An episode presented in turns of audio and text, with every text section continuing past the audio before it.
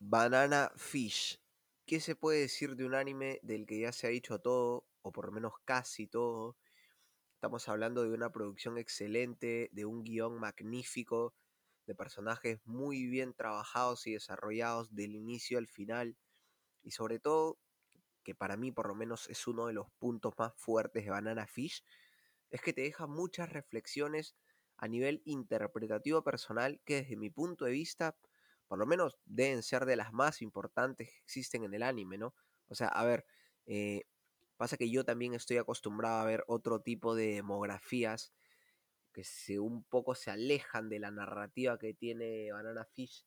Eh, quizá yo soy más de ver shonen onda Boku no Hero Academia, Yutsu Kaisen, pero la verdad es que la experiencia de ver Banana Fish para mí me ha aportado muchísimas cosas que me han podido aportar otros animes. Eh, me ha hecho cuestionarme mucho sobre ideas preconcebidas que yo tenía. Eh, he reflexionado bastante sobre estos conceptos profundos del amor y la amistad. En general, a mí me ha ayudado bastante ver Banana Fish. Siento que ha sido una experiencia muy enriquecedora desde cualquier punto de vista y que la recomiendo para todos. ¿ah? Eh, mucha gente le corre este anime, medio huye de este anime, después eso lo vamos a hablar también, pero yo creo que es un anime que podrían ver todos perfectamente sin, sin ningún problema, lo recomiendo totalmente.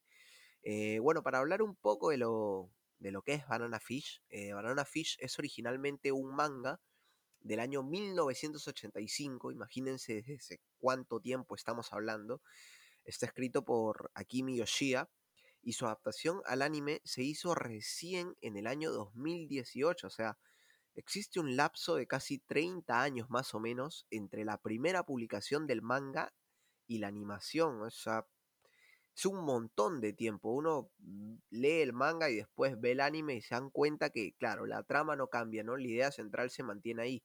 Eh, lo que cambia, en lo que encontramos diferencias, es entre el, entre el contexto del anime y del manga.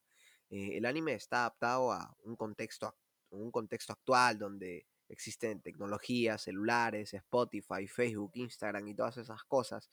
En cambio, el manga eh, está más adaptado en un contexto de los 80. Eh, por eso mismo creo que no me imagino el boom de Banana Fish en ese entonces, ¿no? Quizás ahora nos permitimos un poco más hablar de, temas como la homosexualidad, de temas como el romance entre personas de un mismo sexo, eh, casualmente porque vivimos en un mundo más globalizado, ¿no? Y, y tenemos un poco más de conciencia sobre esos temas. Eh, hace 30 años no sé qué tanto estaban informados, no, o sea, que, no sé qué tanto eh, se podía hablar de ese tema sin que sea considerado como tabú. Pero igual es muy interesante lo que habla Banana Fish. La narrativa de Banana Fish se me hace muy interesante.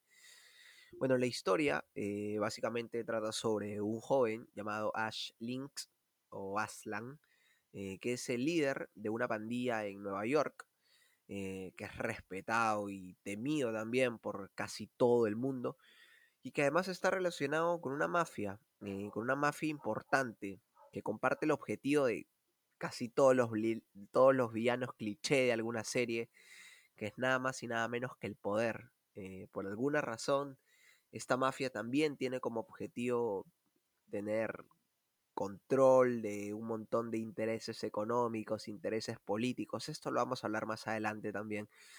El punto es que Ash eh, recibe la visita de Eiji, que es un estudiante, creo que de fotografía periodística de origen japonés, eh, que va acompañado de un mentor eh, para hacer un reportaje sobre cómo es la vida de las pandillas callejeras. Ahí conoce a Ash y tanto Eiji como Ash empatizan, los dos conectan de inmediato es interesante esta conexión porque no solo es una conexión eh, de, ¿sabes qué? Listo, tú me caíste bien, ah, nos llevamos bien, compartimos esto, sino de arranque se ve como que una conexión un poco más sentimental, emocional, es una especie de conexión de almas, va un poco más allá, quizás se redirige hacia lo profundo más que hacia lo superficial. Eso me parece bien importante de Banana Fish, por ejemplo, que de arranque ya te ponen cómo va a ser la relación de Ash y Bueno, el punto es que ocurre un problema mucho más grande después, eh, que tiene que ver con una droga que se llama Banana Fish.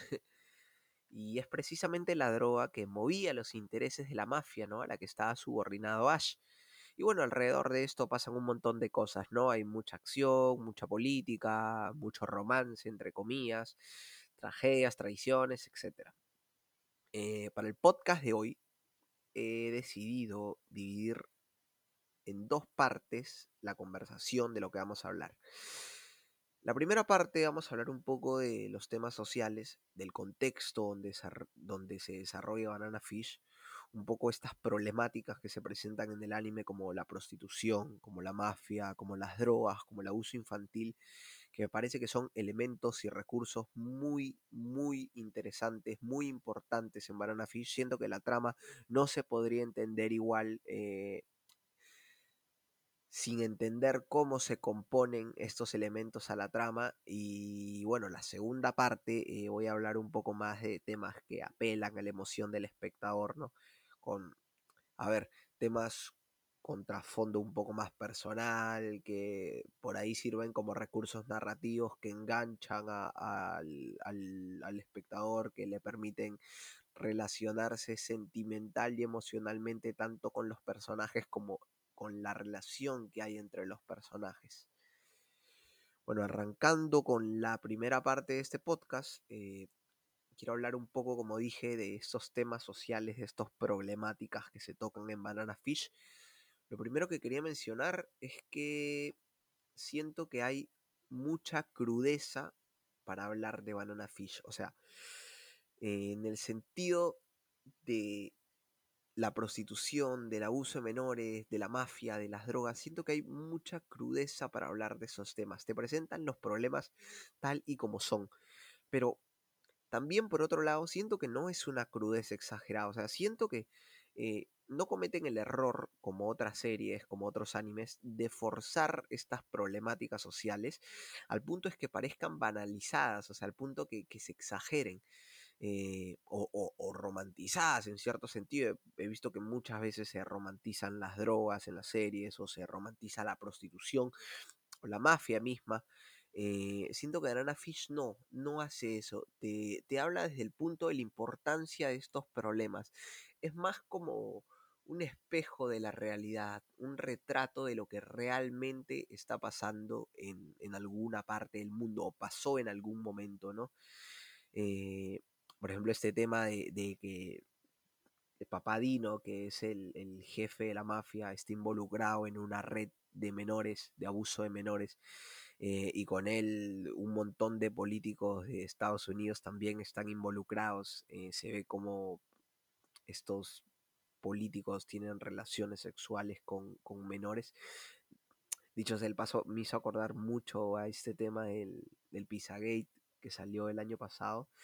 Y, como dije, no son temas que escapan de la realidad. Más bien, creo que, como dije, Banana Fish eh, contextualiza muy bien todos estos temas en un punto que te hace creer, bueno, mejor dicho, pasan igual, pero te sitúa en, el contexto o en la situación donde pasan estas cosas y lo hacen no solo desde la vista, no, solo desde el lado general, no solo desde una vista panorámica, sino también te muestran como que el lado B de las cosas, o sea, ¿qué pasa con las personas que sufren estos abusos, no? Por ejemplo, el caso de Ashlink, que un poco se podría decir que es el sobreviviente de un mundo caótico, ¿no? De, que, de un mundo donde fue usado como un objeto sexual por Papadino. Por cierto, qué horrible personaje Papadino. O sea, qué buen personaje como tal, pero qué horrible persona desde, desde una concepción de, de, persona, no como personaje. Eh, como decía, esta relación de objeto dueño que existe entre Papadino y Ash eh, que claro, que tiene su, esta relación de poder tiene su máxima expresión en la depredación sexual, ¿no? O sea, me parece muy, muy importante cómo, cómo utilizan este tema de, la sexualidad un poco para enmarcar la tragedia que vive Ash. Eh, en cierta parte también vemos un paternalismo por parte de Papadino, ¿no? Eh, yo creo que, ojalá que no suene muy polémico esto, pero yo creo que Papadino en cierta parte, eh, no sé si decirle aprecio, pero se llega a encariñar con Ash, o sea, llega a tenerle una especie de afecto a Ash, pero no es un afecto eh, nacido de, de, la bondad, sino es un afecto nacido de, de, de la obsesión, o sea, Ash siento que es una víctima de la obsesión de, de Papadino. No creo que, esté enamorado de Ash. Por ahí he leído que muchos dicen que Papadino está enamorado de, Ash. No creo, creo que Papadino se obsesiona con lo que había logrado ser Ash. Eh, eso lo vemos en muchas escenas. Por ejemplo, una escena que a mí me parece muy, muy importante es cuando le regala el, el arete de Jade a Ash y lo siente en la cena y le dice algo como que tú vas a ser mi heredero, vas a heredar todo lo que yo tengo, eh, vas a ser el que controle mis negocios. Hay una especie de paternalismo, una relación turbia entre Papadino y, y Ash, pero narrativamente es muy interesante, es, es, muy potente esta relación, siento que da para más análisis. Otra cosa que me gusta, el contexto de Banana Fish, eh, es la figura pictórica de Ash Lynx, o sea, cómo retratan a Ash Lynx. Y, me gusta mucho también esta metáfora del lince, del felino, que después lo, lo, enmarcan muy bien eh, con esta referencia literaria al, al libro de Hemingway, que es Las nieves de Kilimanjaro, este, esta, esta imagen del leopardo subiendo a las montañas que llega hasta un punto que, no sabe si va a sobrevivir, solo sube, sube, sube, sube y no sabe ni siquiera por qué está arriba y al final termina muriendo. Eh, me parece una metáfora muy buena para alimentar al personaje de Ash. Eh, esta figura de lince. Eh, me, gusta mucho cómo, cómo, cómo representan a Ash desde, desde estas referencias, desde estas metáforas. Eh, aparte siento que Ash eh, un poco rompe con esta concepción que se tiene sobre la, masculinidad y eso es un tema muy interesante también porque a pesar de que se sabe que, que Ash ha sido una persona que ha sufrido de abuso, es un tipo muy respetado, o sea, se vuelve una figura de respeto en la calle, o sea, que estamos hablando de, no, no, no de una casa, no de una comunidad, sino de la calle, que probablemente debe ser el sitio más crudo y, el sitio más despiadado de todos. Eh, me parece que Ash llega a forjar una identidad como, como líder, como jefe, como capo, como todo, y, y, lo logra proyectar muy bien sobre, sobre, sobre los demás integrantes de su pandilla, ¿no? Porque todos asumen a Ash como una persona que es capaz de todo y, me gusta muy bien cómo, cómo funciona Ash como elemento dentro de su pandilla. Otra cosa que quería comentarte del contexto antes que se me fuera, eh, que no lo he visto en ninguna parte, pero por lo menos a mí se me hizo mucho ruido Igual estuve leyendo algunos análisis, estuve escuchando algunos, algunos podcasts, algunos videos sobre Banana Fish. Es que a mí me parece muy interesante, eh, me parece de vital importancia que gran parte de la trama, porque no toda, se desarrolle en Nueva York. O sea, para mí es fundamental que se desarrolle en Nueva York. Quizás tiene que ver con la concepción que yo tengo sobre Nueva York. Para mí, eh, no sé, Nueva York, igual nunca fui. Estoy asumiendo cosas por lo que vi en la televisión o por lo que leo en libros, qué sé yo. Eh, siento que Nueva York está dentro de una atmósfera libertina, pero a la vez es una ciudad de las dualidades. No, no sé si me dejo explicar. Es como un oxímoron que representa ambas caras de la moneda, ¿no? Que, ensalza las virtudes y condena los defectos que puede tener luz y puede tener oscuridad.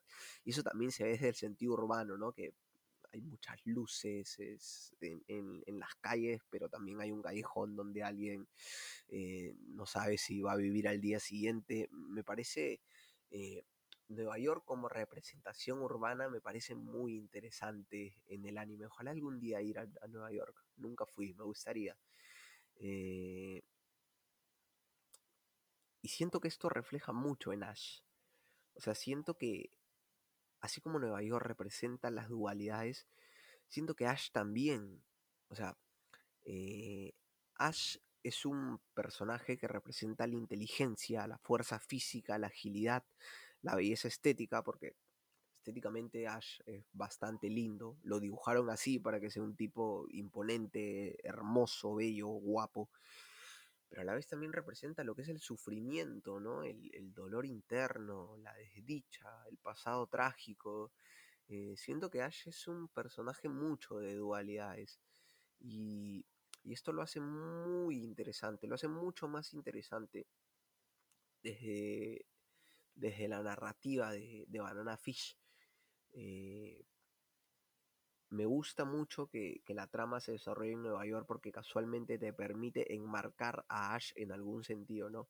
Y sobre todo siento que también la pandilla responde, ¿no? Yo quiero pensar por lo menos que eh, muchos integrantes de la pandilla casualmente responden a esta a estas tragedias personales de cada uno y buscan una imagen o, una representación que los pueda guiar hacia un futuro mejor, ¿no? Por lo menos hacia una esperanza de, supervivencia. Y, por eso siento que Ash se hace un héroe dentro del contexto, dentro del lugar donde vive. Por eso siento que queda muy bien el personaje de Ash dentro de esa ciudad. Otro elemento del que me gustaría hablar, que me gustaría mencionar, eh, que dije al comienzo sobre el, contexto, las problemáticas sociales, es la mafia. Eh, nunca he visto una mafia tan desleal como le he visto en Banana Fish. O sea, eh, tiene que ver con que mi concepción de la mafia, quizás errónea, quizás correcta, eh, es una mafia leal. Según lo que yo he visto en producciones audiovisuales, ojo también, estoy viendo el, todo esto desde una burbuja, ¿no? desde un punto muy alejado. Pero por lo que yo he visto, puedo conseguir la mafia como, no sé, un lugar, un espacio donde tú puedes sentirte protegido hasta el punto que no te metas en los intereses de los líderes, porque si te ves, si te metes en los intereses de, de, los líderes, al final te terminan matando. Es como los Yakuza, por ejemplo. Eh, los Yakuza son unos hijos de puta, pero con los que son unos hijos de puta con ellos, porque eh, si no, de ahí está, todo bien, entre ellos está todo bien, eh, se protegen, se cuidan en Banana Fish no, en Banana Fish cada uno vela por sus intereses. Eh, todos son muy desleales y siento que esto, estos, estos términos, estas disruptivas de, la traición, funcionan muy bien en Banana Fish. Siento que Banana Fish no hubiese sido lo mismo si es que no se hubiese agregado este tema de las traiciones eh, que al final termina desencadenando un montón de acontecimientos ¿no? en la trama. Eh, incluso este tema de los chinos contra Papadino, eh, que al final eran enemigos pero se unen y al final se separan. Papadino con Arthur, que parece que lo quiere pero solo lo usa. Incluso el mismo Ash con Papadino. O sea, siento que al final todo termina siendo muy traicionero. Es como que eh, sí, te doy la mano, pero no sabes en qué momento te puedo apuñalar por la espalda. Y me gusta, me gusta mucho que sea así. Eh, en la narrativa Banana Fish no te muestran una mafia, está bien, todos nos cuidamos, eh, todos nos protegemos. quizás te muestran esto desde el lado de las pandillas, ¿no? Las pandillas quizás sí, sí, sí sean así. Este, pero, pero no, la mafia no, la mafia es todo lo contrario. Bueno, eh, para entrar a la segunda parte de este podcast, eh, que voy a comentar un poco más temas más personales, temas que apelan un poco más a la emoción del espectador, eh, a lo sentimental, por así decirlo. quiero comenzar por un tema que me parece bien importante, que de hecho se habla mucho, no voy a ser el primero que, lo hable, pero es el tema de la relación que tienen Ash y Eiji. Eh, a ver, eh, a mí no se me hizo muy difícil entender o comprender, mejor dicho, eh, el amor entre Ash y Ei, ¿no? Porque yo tengo claro que son dos personas que se aman, listo, de arranque está. Con respecto a la demografía, si me preguntan qué es yaoi, yo creo que no. Estoy dispuesto a pelearme con cualquiera que diga que es yaoi, porque para mí no es un yaoi. Eh, si es un voice love, es subjetivo, a eso voy. Eh, yo creo que es subjetivo hasta el punto en que uno, cómo es que concibes el amor. pero creo que el valor de Banana Fish igual se basa en la trama, no, no, no tiene que ver tanto con eso. yo primero traté de situarlo cuando estaba haciendo el podcast, cuando estaba escribiendo un poco el lineamiento de, este podcast, primero quería situarlo en, una pirámide de tres valores eh, para entender cuál es más importante que el otro, ¿no? Eh, definí tres, la lealtad, el amor y la amistad.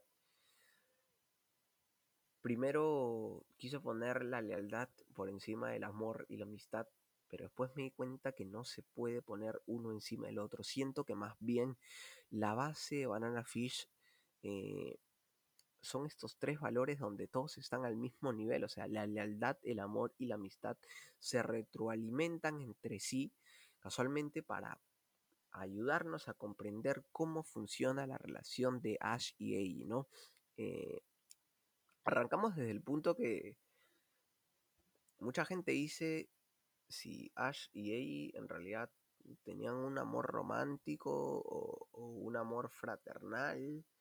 Eh, queda claro que la relación no era sexual, eh, porque incluso lo dicen después en, un manga que sacan como que 20 años después de la muerte de Ash o algo así, eh, explica que, la relación de Ash y Ei no era sexual. Estamos eh, al punto de, cuál es la relación que tienen Ash y Ei yo por lo menos, eh, desde mi punto de vista, consigo que dos hombres o dos personas del mismo sexo, en este caso, se puedan amar. O sea, ¿por qué no puede existir amor y amistad a la vez? O sea, es como si yo, no sé, tuviera un amigo y le dijera te amo y no habría ningún problema. O sea, no, no, no significa que sea un, un amor romántico. Eh, tampoco es que en Banana Fish hay una muestra de afecto que permita saber que esto es amor romántico, ¿no? O sea, hay un beso, pero es un beso más como recurso eh, para pasar, creo que una nota cuando haya estado en la cárcel. No es un beso que funciona como la cúspide, la finalización de, un amor que se mantuvo en, en, el aire durante un montón de capítulos, ¿no? No, es algo que pasa en el capítulo 6 y creo que mucha gente deja, abandona el anime por esto. Eh, pero creo que, no, no, no, no, no, no, sé por qué hay tanta polémica con esto. Eh, en todo caso, habría que ver quién define los límites del amor romántico y el amor fraternal, ¿no? Porque, a ver, puede ser amor romántico, pero también puede ser amor fraternal, o sea, habría que ver quién define ese límite, ¿no? ¿Quién define los parámetros para decir, o complejizando un poco más las cosas, habría que definir qué es el amor, ¿no? O sea, que hasta qué sentido comprendemos algo como amor y comprendemos otra cosa como amistad. Yo creo que los dos van de lo mismo, o sea, el, afecto puede ser el mismo. No sé por qué mucha gente lo intenta separar. He visto muchos comentarios de no, esto es amor, esto es amistad. Eh, incluso para mí, eh, esta carta que le escribe y al final a Ash, donde le dice, mi alma siempre estará contigo, eh, para mí fue un momento muy, muy emotivo. lloré bastante, le sigo llorando a Ash Links.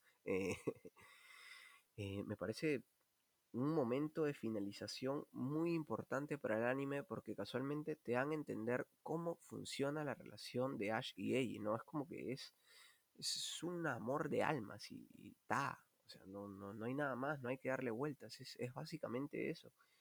Eh, a ver, tiene que ver también que yo estoy hablando de mi posición de, varón heterosexual y, para mí no, no, no puede representar, quizás no representa para lo que para una persona LGTB represente, ¿no?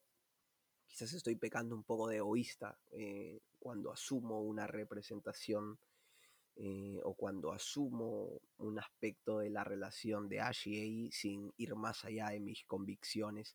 Eh, pero yo creo que dos personas del mismo sexo se pueden amar totalmente y no tiene por qué ser un amor romántico. Y si lo fuera, igual, no, no, habría ningún problema, pero en todo caso, como dije al comienzo, habría que definir los límites. siento que igual no es muy necesario con, con el, con el final de Banana Fish, eh, con la carta de I sobre todo, que para mí me parece la cúspide eh, de todo, es como que el éxtasis de, la narrativa Banana Fish. Eh, pero igual, o sea, si alguien quiere complejizar sobre, sobre esto, sobre cuál es la verdadera relación de Ash y Eiji, diga, ¿sabes qué? Estos son los límites para concebir un amor romántico y estos son los límites para concebir un amor entre amigos para concebir un amor entre hermanos, un amor fraternal, o sea, son muchas cosas que habría que tomar en cuenta. Eh, igual está bueno que lo vean todos, o sea, es un anime que yo recomiendo para todos, porque a mí me hizo cuestionarme muchas cosas y, siento que la gente lo debería ver en realidad. Eh, porque va más allá de, un tema de, de trasfondo personal, un tema de representación. Eh, siento que es un tema más de sensibilidad. O sea, Banana Fish eh, es como que la proyección de la sensibilidad eh, te hace ser. Wow, qué, buen nombre. Creo que ese va a ser el nombre del, capítulo.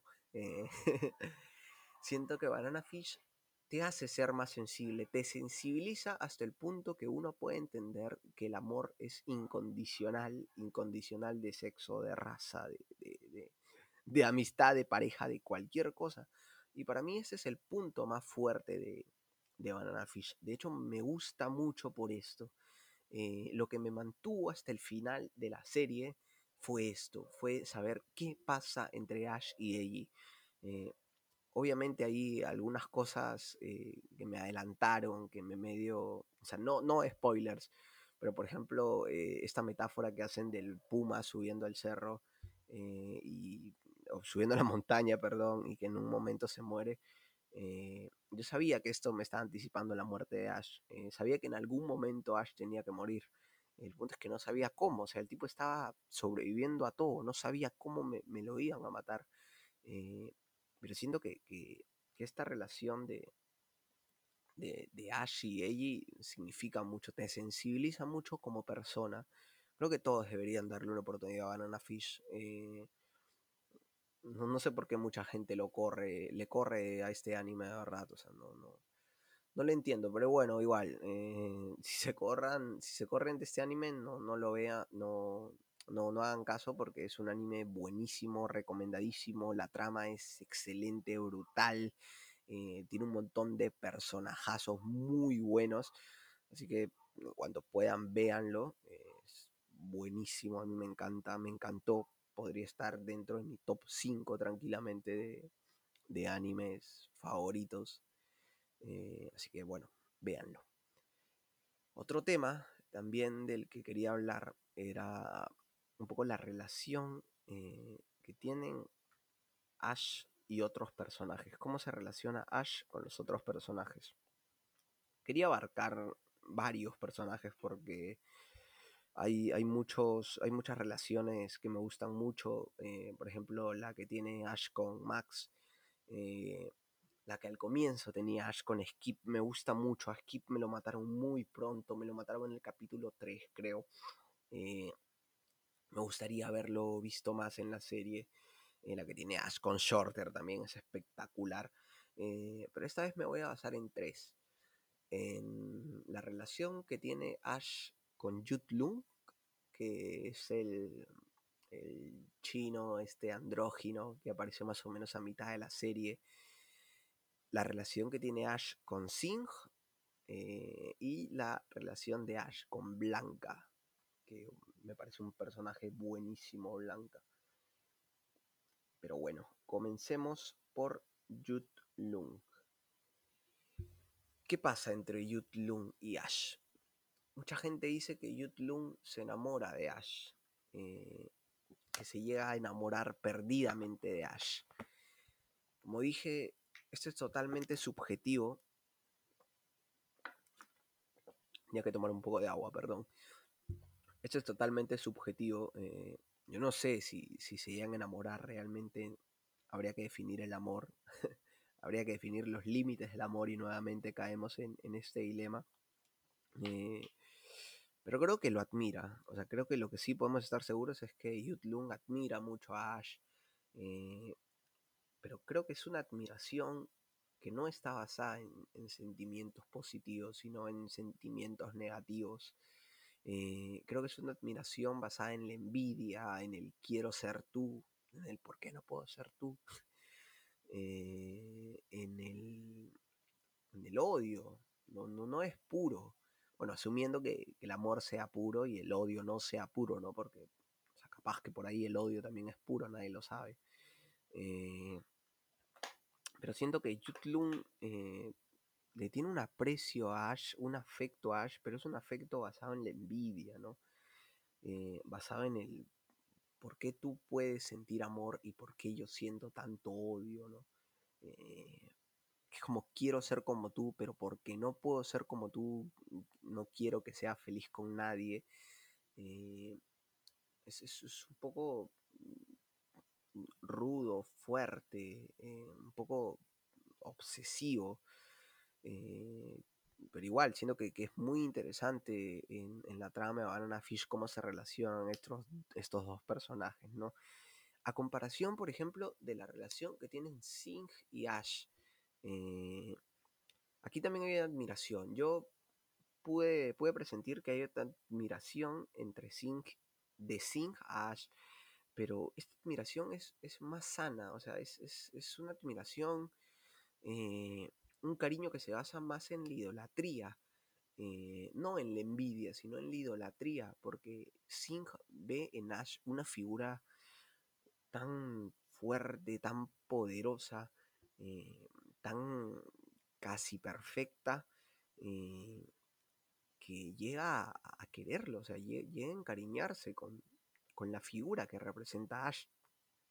Existe también una disrupción en, la personalidad de Singh, en la mente de Singh, porque eh, sabía que Ash era como que el líder de los líderes, pero también sabía que él había matado a Shorter, ¿no? Que, era como que el antiguo eh, líder de, Chinatown, que es la pandilla de los chinos, que es mi pandilla favorita, dicho es el paso, o sea, eh, la pandilla de, los chinos me, gusta un montón. Eh, fuera de la de Ash, de la de Caín, o sea, la, de los chinos es, es, como que mi grupo favorito. La relación estas que tienen con los Lee, que, los Lee comenzaron siendo enemigos de, la mafia de Papadino, pero después se les tienen que, aliar y por esto los, los, los de Chinatown se ven subordinados. Por esto muere Shorter también. Eh, y me parece muy, muy interesante eh, cómo, se ven envueltos en, bastantes problemas los, los chinos, la pandilla de los chinos. Eh, bueno, por eso Singh como, como personaje me, gusta muchísimo y, cómo construye a Ash, siendo que en algún momento lo llega, llega, a mí me gusta asociarlo, cuando hablo de ídolos me gusta asociar las cosas con, con esta figura eh, religiosa el becerro de oro. O sea, siento que, en algún momento Ash, perdón, Singh llega a concebir a Ash como un becerro de oro, ¿no? Como una persona imposible de, matar, imposible de hacer daño. Bueno, también la trama se presta mucho para eso, ¿no? Porque eh, hablando de eso, llega un momento en que Ash eh, parece que es imposible matar, parece que nada lo puede tumbar. Y creo que también es, es un punto bajo para la trama, pero bueno, esto lo quiero comentar después. Eh, como decía, Singh llega a, admirar tanto a Ash que se llega casi a rendir, se llega casi a subordinar ante Ash. Eh, incluso creo que en algún momento le dice a alguien como que Ash va, va, a matarme o Ash tiene que ser el que me va a matar o estoy preparado para morir, algo así, porque sabe que no puede pelear con, contra Ash. Eh, por eso me, gusta mucho esta relación que tiene Ash y, Singh. Y otro punto que quería comentar, eh, casualmente ahí vamos a hablar del perfeccionismo de, Ash, eh, es la relación que tiene Ash y Blanca. a mí me gusta mucho el personaje de Blanca y me gusta mucho porque aparece en un contexto, aparece en un momento donde Ash parece casi perfecto, o sea, eh, acaba de derrotar a Arthur, que era como que su rival de turno hasta ese momento de la trama, eh, que igual no se le comparaba, o sea, todos sabíamos que Ash se lo comía vivo a Arthur, eh, y Ash le gana a todo, o sea, lo encierran en, una celda de máxima seguridad y se escapa. Eh, lo persiguen 40 mafias y se escapa. Eh, colmo después regresa y, salva a sus compañeros. O sea, Ash casi perfecto en algún momento de la trama. Y siento que también es muy Gary Stu, ¿no? O sea, hasta qué punto todo le va a salir bien. Por eso siento que Blanca llega en un momento como para decir, eh, alto ahí, estoy yo también. O sea, no puedes hacer todo bien. Eh, y por eso me gusta mucho el personaje de Blanca. También porque Blanca tiene un trasfondo muy personal, ¿no? O sea, Blanca siento que tiene eh, muy, muy buen desarrollo como personaje. Blanca es, un personaje que se basa mucho, eh, comienza siendo un esclavo, yo, yo, lo tomo así, como un esclavo de, la, realidad, eh, de sus contextos. Ash, perdón, Blanca termina siendo un personaje que ayuda a Ash porque casualmente se da cuenta de los problemas que tiene Ash. Blanca había vivido para obedecer toda su vida, había vivido para ser un esclavo del gobierno, después un esclavo de, Papadino, después eh, obedecía a Yutlung, o sea, siempre obedece a alguien, eh, hasta que se da cuenta eh, de la dimensión real de las cosas y decide un poco ayudar a, Ash, ¿no? Y es interesante porque también lo hace desde, desde un sentido de sirviente, o sea, como un presta su servicio para, para, ayudar a Ash, ¿no? Y es esta escena de la negociación que tienen Ash y, y, Blanca, eh, que Blanca le pide no sé cuánto dinero y, Ash le dice, ¿sabes qué? Te puedo dar esto y Blanca es como que, está bien, eh, me, parece muy interesante. Eh, Blanca llega en un momento donde todo parecía salir bien para Ash y tiene mucho sentido en que sea su maestro también, porque Ash incluso llega a decir, ¿sabes qué? Yo no puedo con Blanca, él me ha enseñado todo, él es todo lo que sé y todo lo que soy es gracias a Blanca, no, es imposible que yo pueda con Blanca y por eso me gusta mucho este, este personaje de Blanca, se me hace muy, muy, muy interesante. Y bueno, eh, para terminar un poco el, podcast, del día de hoy, que es un poco largo, eh, pero igual he tratado de, resumir los, los, aspectos más, más importantes de, Banana Fish. Eh, quisiera comentar un poco, o reiterar, mejor dicho, lo, lo, que yo recomiendo, ¿no? En cuanto yo recomiendo ver Banana Fish. Es un anime buenísimo, del inicio al final, está bueno que todos lo vean. Eh, es, muy interesante, te hace cuestionarte un montón de, ideas y, te hace también tener distintas visiones de, de, muchas cosas. Eh, a mí me, amplió mucho las, las visiones, las perspectivas que yo podía tener sobre algo. Así que nada, eh, véanlo, está buenísimo, tiene una banda sonora espectacular, o sea, los openings me parecen buenísimos, eh, los endings también. Hay un ending, sobre todo, creo que es el ending número uno, eh, que me parece buenísimo. Y, también las, las, canciones que suenan en, la misma serie, los soundtracks, eh, me parecen buenísimas. Así que, nada, vean Banana Fish, es un anime espectacular. Y nada, nos vemos en el próximo episodio que voy a tratar de subir con más regularidad. Eh, espero que pronto, espero que en ocho días, espero que en nueve días. Y muchas gracias llegaron hasta aquí, muchas gracias por escucharnos, le agradecemos muchísimo de verdad. Y nada, cuídense mucho y un abrazo. Hasta luego.